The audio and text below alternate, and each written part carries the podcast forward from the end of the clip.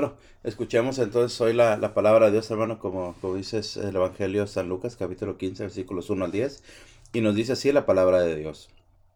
En aquel tiempo se acercaban a Jesús los publicanos y los pecadores a escucharlo, por lo cual los fariseos y los escribas murmuraban entre sí. Este recibe a los pecadores y come con ellos. Jesús les dijo entonces esta parábola. ¿Quién de ustedes, si tiene cien ovejas y se le pierde una, no deja las noventa y nueve en el campo y va en busca de la que se le perdió hasta encontrarla? Y una vez que la encuentra, la carga en sus hombros, lleno de alegría, y al llegar a su casa, reúne a los amigos y vecinos y les dice, Alégrense conmigo, porque ya encontré la oveja que se me había perdido. Yo les aseguro que también en el cielo habrá más alegría por un pecador que se arrepiente que por noventa y nueve justos que no necesitan arrepentirse. ¿Y qué mujer hay que si tiene diez monedas de plata y pierde una, no enciende luego una lámpara y barre la casa y la busca con cuidado hasta encontrarla? Y cuando la encuentra, reúne a sus amigas y vecinas y les dice, Alégrense conmigo, porque ya encontré la moneda que se me había perdido. Yo les aseguro que así también se alegran los ángeles de Dios por un solo pecador que se arrepiente. Palabra de Dios. Te alabamos, Señor. Bueno, hoy el Señor, mis hermanos, nos, nos, nos habla, nos lleva a una hermosa parábola, ¿no? Pero primeramente, hermano, tenemos que descubrir, tenemos que ver por qué el Señor habla de esta parábola, por qué el Señor nos, nos, nos muestra, nos, nos lleva a que nosotros entendamos esta parábola. Volvemos nuevamente, mis hermanos, a ver la acción de los publicanos. Volvemos a ver nuevamente la acción de los fariseos. Mira, recordemos que en la primera lectura nos hablaba San Pablo, mis hermanos, de no estar juzgando, de no estar despreciando. ¿Por qué? Porque a final de cuentas nos decía San Pablo, todos vamos a ir al tribunal de justicia, el tribunal de Dios. Hoy la palabra de Dios, hermano, en el Evangelio nos dice claramente, en aquel tiempo se acercaban a Jesús los publicanos y los pecadores a escucharlo. ¿A qué se acercaban aquellos publicanos? ¿A qué se acercaban aquellos, aquellos eh, fariseos, hermano? No era, todos lo sabemos, lo hemos hablado en varias ocasiones. Cada vez que aparece la palabra fariseo, cada vez que aparece la palabra publicano en el Evangelio, es porque van a ver qué sacan de Jesús. Vuelvo a repetir, no a ver qué sacan espiritualmente, sino a ver qué sacan en la forma de querer juzgarlo, de querer condenarlo, de querer destruirlo, de querer apagar sus enseñanzas. Y hoy no es la excepción, mis hermanos. Aquellos, aquellos publicanos, aquellos fariseos, dice la palabra de Dios, se acercaban a escucharlo. Pero los fariseos y escribas murmuraban entre sí. Este recibe a los pecadores y come con ellos. Fíjate, mi hermano, qué forma tan cruel de juzgar, qué forma tan cruel de condenar, qué forma tan cruel, hermano mío, en que aquellos fariseos sentían en su corazón que ellos eran perfectos, que ellos estaban en la verdad, que no había más nadie más que ellos para descubrir la voluntad de Dios. Y en ese mismo, hermano mío, forma de pensar de ellos, ¿qué es lo que hacen? Desprecian a sus hermanos, desprecian a su mismo pueblo, desprecian a los que somos hijos de Dios. Fíjate, qué triste es, hermano mío, vuelvo a repetirte, como nos habló en la primera lectura, qué triste es que nosotros caigamos en este tipo de fariseísmo. Qué triste de verdad es, hermano, que caigamos nosotros en esta forma, hermano mío, de estarnos criticando, murmurando, de estar pensando, te repito, que unos somos mejores que los otros. Qué tristeza es esto, de verdad. Pero Jesús siempre, mis hermanos, que conocía el corazón de esta gente, Jesús que sabía cómo esta gente se movía, cómo esta gente actuaba, cómo esta gente pensaba. Nos dice, nos dice el Evangelio claramente, mis hermanos, la forma en la que Jesús les habla, la forma en la que Jesús les muestra. Y es por eso que les dice esta parábola. ¿Quién de ustedes, si tiene cien ovejas y se le pierde una, no deja las noventa y nueve en el campo y va en busca de la que se le perdió hasta encontrarla. Mira, hermano, vamos, vamos a aprender un poquito aquí lo que nos dice la palabra de Dios. Es hermoso entender esto. Cuando el Señor nos dice en esta parábola que le dice, que le, que le menciona a estos escribas y fariseos, el Señor dice, si yo tengo 100 ovejas y veo a la hora de contar, me doy cuenta que a la hora que hago mi conteo, que tengo solamente 99 y una se me ha perdido, dejo a las 99 para ir a buscar a la perdida. Pero mira, ese dejar que Jesús hace de las 99, hermano, tenemos que entender esto. No es que el Señor nos está abandonando, sino que el Señor sabe que están en un lugar seguro, que están protegidas bajo su gracia, que siguen esas 99 estando bajo la protección del Señor. Pero ojo, aquella, aquel número uno que se le fue, aquella que le falta, el Señor dice la palabra, mis hermanos, que va en su búsqueda. ¿Por qué? Porque esa oveja ha salido de la protección del Señor, ha salido del cuidado del Señor, se ha alejado de la gracia del Espíritu Santo. Es por eso que el Señor, fíjate, es por eso que el Señor se atreve a dejar solas a las 99. ¿Por qué las deja solas? Te repito, porque Él sabe que esas 99 siguen estando bajo su gracia, pero Él se aventura a ir a buscar a la que se ha perdido. Esa es la enseñanza que el Señor, hermano, le da a estos publicanos, le da a estos pecadores. Los pecadores, hermano mío, los publicanos, perdón, decía, dice la palabra de Dios que decían, este recibe a los pecadores y come con ellos. ¿Y cómo no va, cómo no va a comer con ellos el Señor? ¿Cómo no va a convivir con los pecadores? Si el Señor precisamente lo que está haciendo es ir y rescatar a esa oveja. Mira, mi hermano, hoy en este día también nosotros, tristemente, en nuestras iglesias, en nuestras comunidades, también hacemos eso. ¿Por qué? Porque nosotros, hermanos, creemos que los grupos, que los grupos donde nos congregamos, que el círculo espiritual donde nosotros vivimos, que, que nuestra comunidad Solamente puede entrar personas seleccionadas, solamente personas que ya conocieron de Dios, solamente personas que aman a Dios. Y dejamos fuera también aquellas personas que dan un mal ejemplo, aquellas personas que no están en la gracia, que no están en el amor de Dios, nosotros también las separamos. Por eso hoy la palabra de Dios, hermano, nos lleva, te repito, nos muestra cómo nosotros debemos de ir y buscar, de ir y, y reencontrarnos con aquellas ovejas perdidas. Porque a final de cuentas, hermano, vuelvo a repetirte, nosotros no somos quien para juzgar. Nosotros no somos quien para condenar. Nosotros no somos quien para decidir quién viene y quién no, quién entra y quién no entra. ¿Por qué? Porque hoy la palabra de Dios nos enseña claramente que ese trabajo era el trabajo de los fariseos. Porque el corazón de los fariseos estaba bloqueado. El corazón de los fariseos estaba, hermano mío, completamente sellado. Fíjate, y entendamos esto, hermano. En varios pasajes nos habla de la de la de los diálogos que tienen entre Jesús y los fariseos. Entonces veamos que los fariseos vivieron mucho tiempo mirando a Jesús. Vivieron mucho tiempo escuchando a Jesús. Vivieron mucho tiempo viendo los milagros de Jesús. Pero entendamos que ninguno de los fariseos ni los escribas en ninguno de ellos hubo conversión. La palabra de Dios, hermano, no nos habla, no nos dice que algún fariseo se haya convertido. Todos estaban rezagados. Vivían al lado de Jesús, caminaban junto a Jesús, escuchaban a Jesús, veían los milagros de Jesús, pero su corazón no se convertía. ¿Por qué? Porque se dedicaban precisamente a bloquear cada vez más su corazón. Fíjate que eso es lo que hace la murmuración, hermano. Eso es lo que hace, vuelvo a repetirte, tanto daño en nuestra vida espiritual.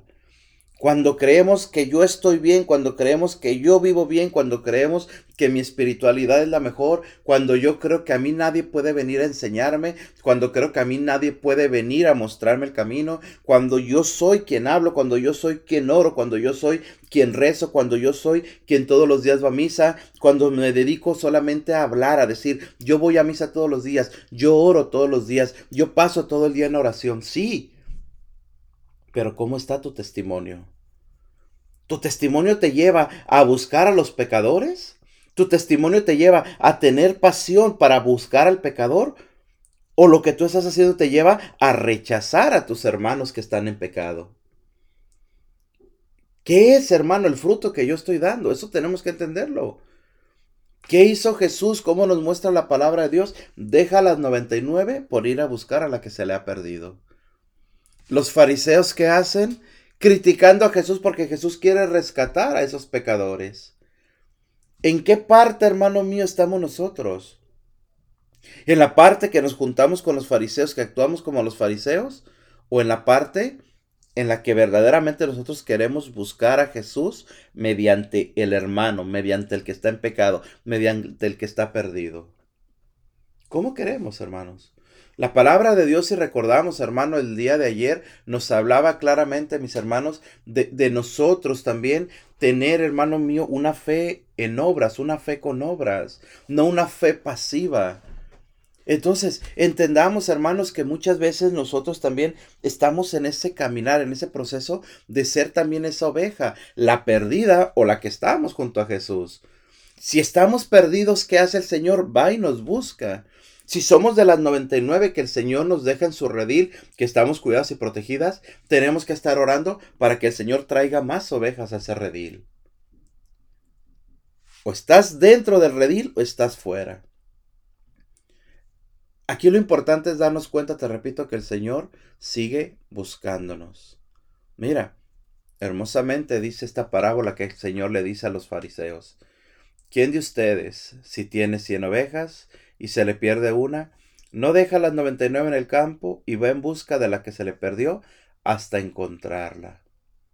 Y una vez, ojo, una vez que la encuentra, la carga sobre sus hombros lleno de alegría y al llegar a su casa reúne a los amigos y sus vecinos y les dice, alégrense conmigo. Mira mi hermano, ¿qué es lo que hace el Señor según nos habla el mismo por esta parábola?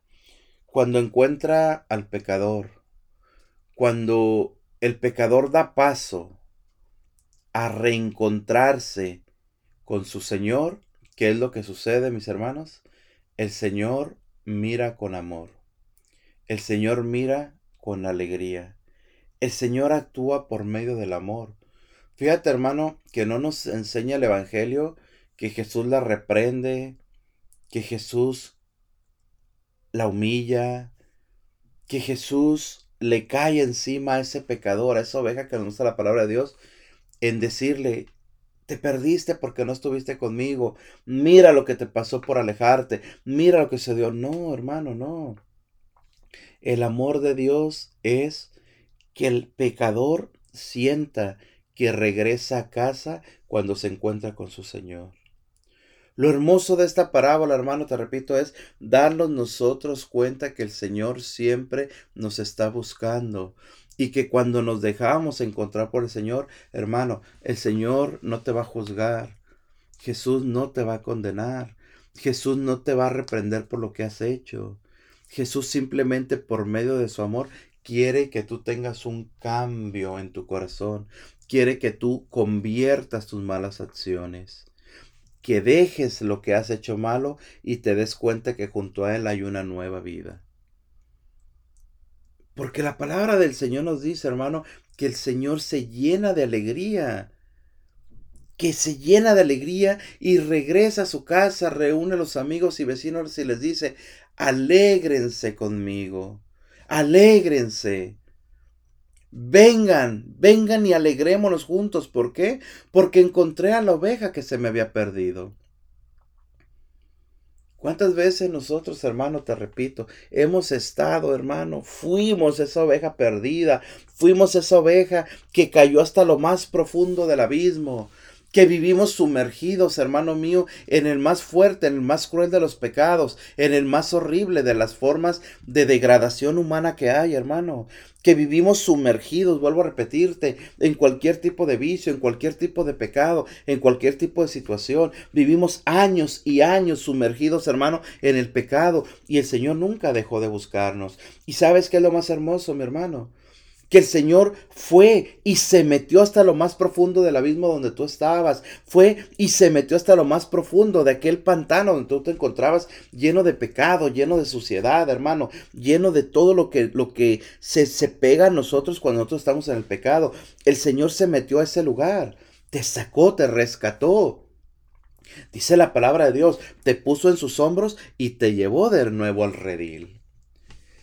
Esto, hermano, para mí, en verdad, para mí es algo, algo hermoso, algo que debemos, hermano mío, de valorar, algo que debemos de, de nosotros también, hermano mío, de disfrutar, de saber ese Dios que tenemos. Ese Dios, hermano mío, que nos ama, ese Dios que nos busca, ese Dios que no nos condena, sino que Él quiere para nosotros vida y vida en abundancia, mis hermanos. Dice la palabra de Dios, alégrense conmigo, les dice Jesús, porque ya encontré a la oveja que se me había perdido. Yo les aseguro, escucha, yo les aseguro que también en el cielo habrá más alegría por un pecador que se arrepiente que por noventa y nueve justos que no necesitan arrepentirse. Volvamos nuevamente a entender lo que nos dice la palabra de Dios, hermanos. Hay 99 justos en el cielo, según nos dice la parábola.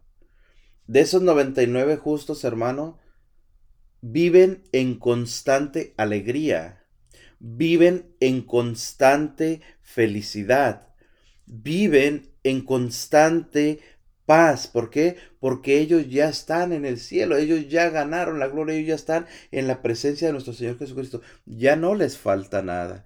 Su alegría es infinita, su alegría es constante. Pero dice la palabra de Dios, habrá más alegría por un pecador que se arrepiente. ¿Por qué? Porque precisamente, mis hermanos, aquel pecador que entra a la presencia de Dios, aquel, aquel pecador que es liberado del pecado, que es liberado de las cadenas del pecado, comienza a recibir la alegría. Una alegría, mis hermanos, que perdemos nosotros, escucha, cuando precisamente, mis hermanos, nos alejamos del Señor, cuando nos apartamos de la gracia del Señor. ¿Qué es, fíjate? ¿Qué es lo primero que perdemos cuando cometemos pecado? Perdemos la gracia del Señor. Y perder la gracia del Señor significa, escucha, comenzar a preocuparnos por nosotros mismos. Comenzar a querer sobrevivir por nosotros mismos. Comenzar a saber que ya no podemos depender de ese Dios. ¿Por qué? Porque perdimos su gracia. ¿Qué sucedió? Fíjate, ¿qué sucedió cuando Adán y Eva pecaron en el Edén? Dice la palabra de Dios que se dieron cuenta que estaban desnudos. Enseguida vino el Señor y los expulsó del paraíso. ¿Por qué? Porque ahora el Señor les muestra a Adán y Eva que como ellos han rechazado al Señor, han rechazado la presencia del Señor, ahora ellos van a tener que trabajar para tener comida. Ahora Eva va a tener que tener dolores para tener a sus hijos. Ahora Adán va a tener que trabajar de sol a sol para poder obtener el alimento. ¿Qué sucedió con Adán y Eva, hermano, a causa del pecado? Que tuvieron que saber ellos mismos buscarse lo que necesitaban. Cuando en el paraíso lo tenían todo. Cuando en el paraíso lo que ellos querían Dios se los proveía inmediatamente. ¿Por qué? Porque tenían a su, a su, a su mano todo lo que ellos querían. Lo mismo sucede cuando nosotros pecamos, mis hermanos. Rompemos la relación con Dios. ¿Y qué sucede cuando rompemos esa relación con Dios? Precisamente tenemos nosotros, hermanos míos, que estar luchando con más fuerza. tenemos que estar buscando siempre, mis hermanos, la forma de poder sobrevivir. Por eso, vuelvo a repetirte, por eso dice la palabra de Dios, hermano, que aquella oveja perdida se alegra cuando llega al cielo. La alegría, vuelvo a repetirte, mi hermano, que hay en el cielo, vuelvo a repetir, no disminuye, es la misma. Porque la alegría en el cielo es estar en la presencia de Dios, es estar alabando a Dios, glorificando a Dios. Pero aquella oveja que viene triste, aquella oveja que viene perdida, cuando entra, entra en esa alegría, en esa paz, en ese amor de Dios, en esa fidelidad de Dios. Entonces, qué importante, hermano, ojo, qué importante es darnos cuenta nosotros que tenemos la posibilidad de vivir siempre en alegría. ¿Y cómo conseguimos esa alegría? Estando siempre en las 99. No, no perdiéndonos, hermanos, no yendo a perdernos en aquellas, en aquel, en aquel pecado, en aquella forma que nos muestra el Evangelio, sino todo lo contrario, mis hermanos. Apegarnos al Señor, buscar del Señor y quedarnos con el Señor. Dice el Evangelio, escucha. ¿Y qué mujer hay que si tiene diez monedas de plata y pierde una? ¿No enciende luego una lámpara y barre la casa y la busca con cuidado hasta encontrarla? Ojo con esto, mis hermanos. Escuchemos aquí lo que el Señor nos quiere hablar en este, en este versículo. Fíjate, dice la palabra de Dios. ¿Y qué mujer hay que si tiene diez monedas de plata y pierde una? Volvemos a lo mismo. En este caso nos dice la palabra de Dios, nos habla de una mujer. Esta mujer tiene 10 monedas. ¿Quiénes son las monedas que nos muestra la palabra de Dios? Nosotros. ¿Qué sucede aquí? Dice la palabra de Dios, si se le pierde una moneda, hay una palabra clave aquí, clave aquí, pero que nos dice, no enciende una lámpara. ¿Qué es encender una lámpara? La luz del Señor. Pedirle el auxilio del Señor, buscar la luz que nos guía, buscar la luz que nos muestra el camino. ¿Cuál es esa luz, hermano? La palabra de Dios. ¿Cuál es esa luz? La luz del Evangelio. Fíjate que esta es, esta es la simbología, mis hermanos, que nos muestra este Evangelio. Esa lámpara, te repito, nosotros no podemos ver en la oscuridad. ¿Qué sucede cuando nosotros estamos en la oscuridad? Nos perdemos. ¿Qué sucede cuando nosotros no caminamos en la luz? Nos vamos a condenar. ¿Qué sucede cuando nosotros, ojo mis hermanos, no conocemos el Evangelio? Vivimos en tinieblas. Todo aquel que no conoce de Dios, todo aquel que no conoce la palabra de Dios, todo aquel que no busca la palabra de Dios es alguien que se va a perder. ¿Por qué? Porque vive en obscuridad. Por eso dice la palabra de Dios. Aquella mujer enciende una lámpara. ¿Qué sucede cuando tú estás en la oscuridad y ves una luz a lo lejano? Imagínate un poquito. Estás en una oscuridad inmensa y ves a lo lejos, hermano mío, una lucecita que está por allá, tú vas a caminar hacia la luz, ¿cierto? ¿Por qué? Porque tú quieres que esa luz ilumine tu obscuridad. Es lo mismo que sucede en el Evangelio. Aquella mujer, dice la palabra, dice, enciende una lámpara, barre la casa y la busca con cuidado. Nuevamente, volvemos a lo mismo. ¿Qué significa barrer la casa? Sacar de nosotros todo pecado. Limpiarnos en nosotros, hermano. Todo nuestro pecado, toda nuestra mugre, toda la suciedad que hay en nosotros, dice la palabra de Dios, el encender la luz nos lleva a nosotros a descubrir nuestra obscuridad. Y cuando yo logro descubrir la obscuridad, hermano mío, es cuando yo me doy cuenta lo, lo perdido que estaba.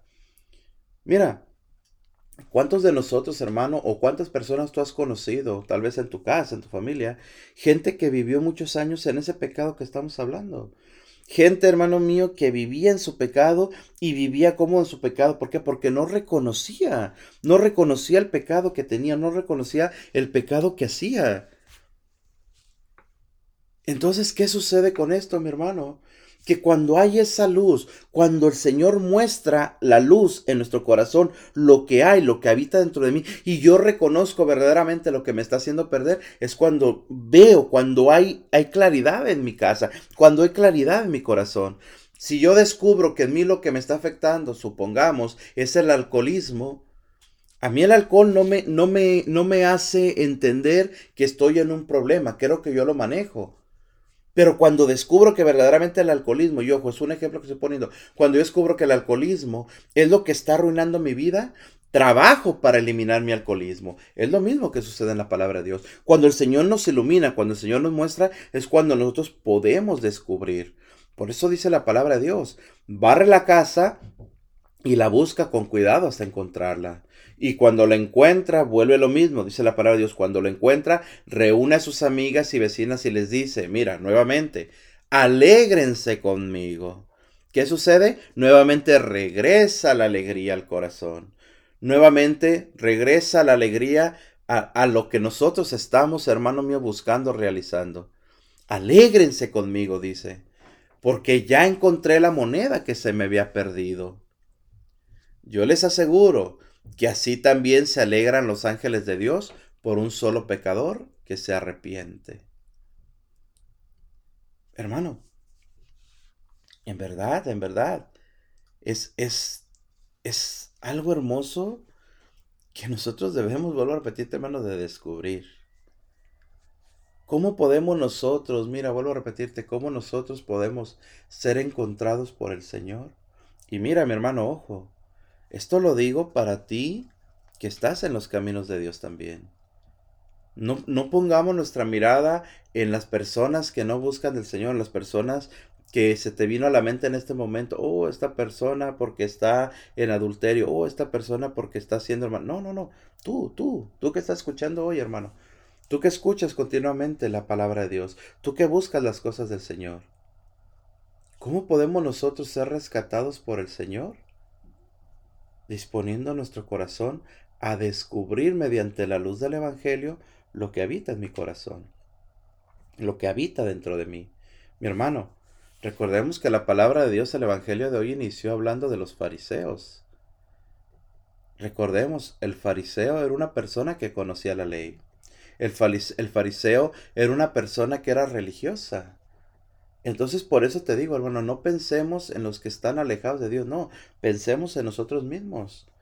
Tú que eres lector de la iglesia, tú que eres coordinador de un grupo, yo que soy predicador, hermano, yo que estoy llevando la palabra de Dios, tú que vas todos los días, o sea, hablo en general de nosotros.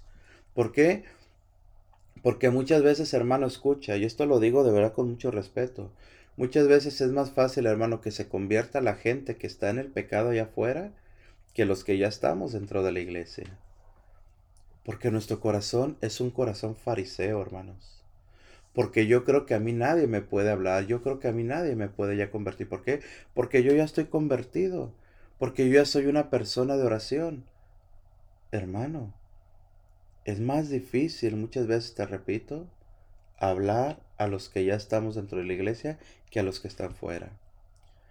Por eso hoy te invito, hermano, de verdad con todo mi corazón te invito a que te tengas tu camino espiritual un poco, a que medites, a que reflexiones si verdaderamente le estás dando paso a la presencia de Dios en tu vida o estás bloqueando la presencia de Dios, hermano, que quiere inundar tu corazón. ¿Cómo estás? ¿Cómo vives, mi hermano? Piénsalo. ¿Por qué? Porque el Señor hoy escucha, el Señor hoy quiere, hermano mío, devolver a tu corazón la alegría. Devolver a tu corazón la alegría que tanto nos ha hablado esta vez. Si somos nosotros esas ovejas que estamos perdidas, hermano, es momento de dejarnos encontrar por el Señor.